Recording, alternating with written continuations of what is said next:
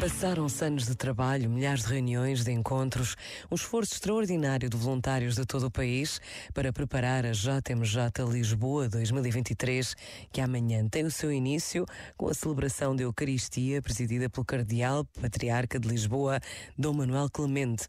Vai ser no Parque Eduardo VII, agora chamado Colina do Encontro. Ninguém pode adivinhar como serão os próximos dias, mas todos sabemos que um encontro como este nos coloca perante a fé que se vive em comunhão com o Papa Francisco, na certeza que nos une de que Jesus está vivo no meio de nós. Hoje é dia de dar graças a Deus. Pensa nisto e boa noite. Este momento está disponível em podcast no site e na.